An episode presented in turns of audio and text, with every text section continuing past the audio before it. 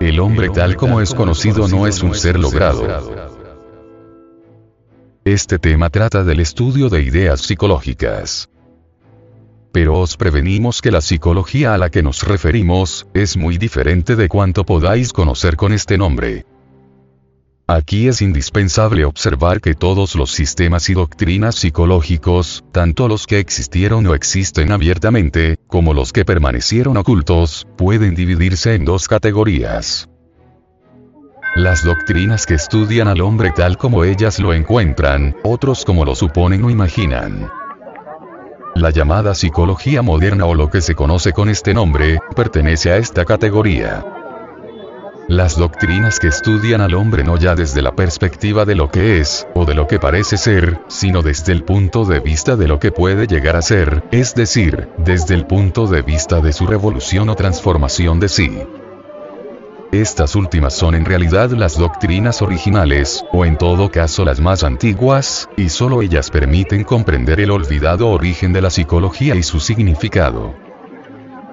Los temas psicológicos que tratamos en este sitio son estudiados desde el punto de vista de la psicología del despertar de la conciencia. Despertar implica el descondicionamiento total y efectivo de todos los elementos que constituyen la falsa conciencia, como los conceptos de bien y de mal, costumbres mecánicas, códigos de falsa moral, prejuicios, tradiciones mecánicas, escepticismos, dogmas, procedimientos intelectuales, creencias y opiniones, preceptos, normas fijas, sofismas, racionalismos subjetivos, etc. La falsa conciencia es un condicionamiento derivado de la teoría de los valores pero falso, que es una forma muy sutil de condicionar al hombre para impedir la manifestación real y efectiva de la verdadera conciencia. La psicología gnóstica, que es una psicología que afirma que el método seguido por la psicología contemporánea no es exacto, porque la manifestación del ser íntimo en las diferentes regiones ontológicas, no es aprensible por percepción externa. El contenido de estos temas psicológicos no es el resultado del racionalismo subjetivo, ni de procedimientos intelectuales de la psicología extemporánea moderna. Tampoco son tratados mediante procedimientos mecánicos, empíricos, procesos psicológicos lógicamente estructurados, disciplinas mentales, etc. Cada uno de estos temas es el resultado de la confrontación psicológica y de la autorreflexión íntima del ser, y solamente pueden ser aplicados mediante la dialéctica de la conciencia. Sin tal tipo de dialéctica no sería posible la aplicación práctica de esta temática, y por lógica secuencia no será posible incrementar el acrecentamiento de la conciencia. La idea fundamental, es la de comprender que el hombre, tal como lo conocemos, no es un ser logrado, desarrollado. La naturaleza lo desenvuelve hasta cierto punto y luego lo abandona, dejándole proseguir su desenvolvimiento por su propio esfuerzo e iniciativa, o vivir y morir como nació, o degenerar y perder su capacidad de revolucionarse. En este caso la revolución del hombre significa el desarrollo de ciertas cualidades y facultades interiores que permanecen embrionarias y que no pueden desarrollarse por sí solas, es decir, mecánicamente.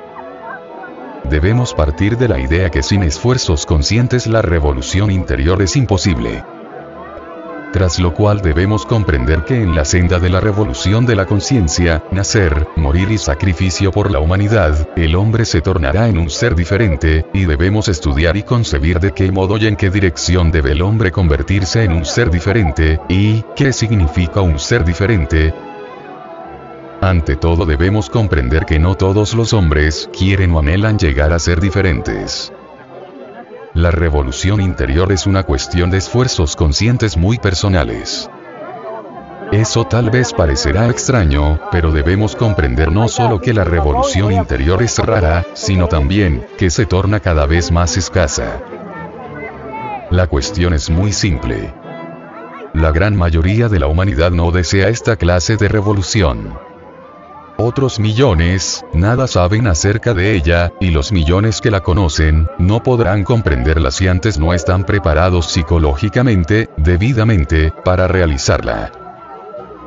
Pero la idea esencial es que para convertirse en un ser diferente, el hombre debe anhelarlo profundamente y permanentemente durante toda su existencia, pues un deseo pasajero o vago, nacido de una insatisfacción respecto a las condiciones exteriores, no creará un impulso suficiente.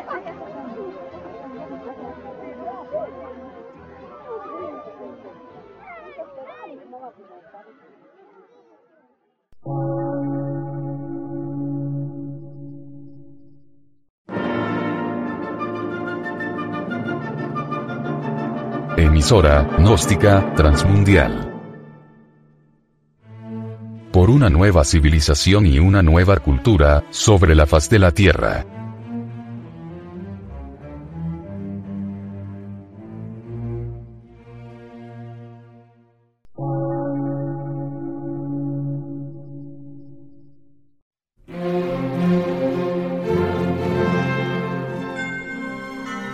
Medio de radiodifusión.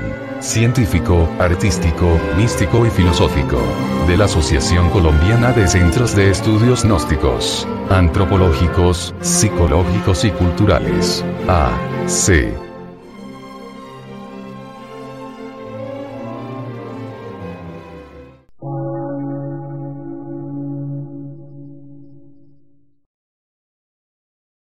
Lectura en movimiento. Difusión sin fronteras.